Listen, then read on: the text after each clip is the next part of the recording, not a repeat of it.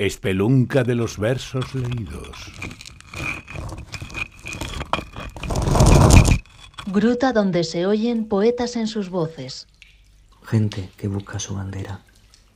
Los que dudan, los que huyen, los amantes furtivos, los que dejan atrás alguna idea, los disidentes, los hombres calumniados, los que escuchan la voz de su conciencia, los individuos marcados por su raza, quienes desafían el orden de algún modo, los que cruzan una línea incómoda, los serenos en el campo de batalla, los templados que no avivan las hogueras, los que no son de aquí, los extranjeros, también los desterrados, los cobardes, los místicos, los ateos, los que habitan los márgenes, las mujeres que derriban una cerca, los hombres demasiado humanos, los frágiles, los locos, los nombres vinculados a un escándalo, los muchachos tomados por la fiebre, los viejos que aún defienden la palabra, los apátridas, aquellos que buscan su bandera, los que abren un camino diferente.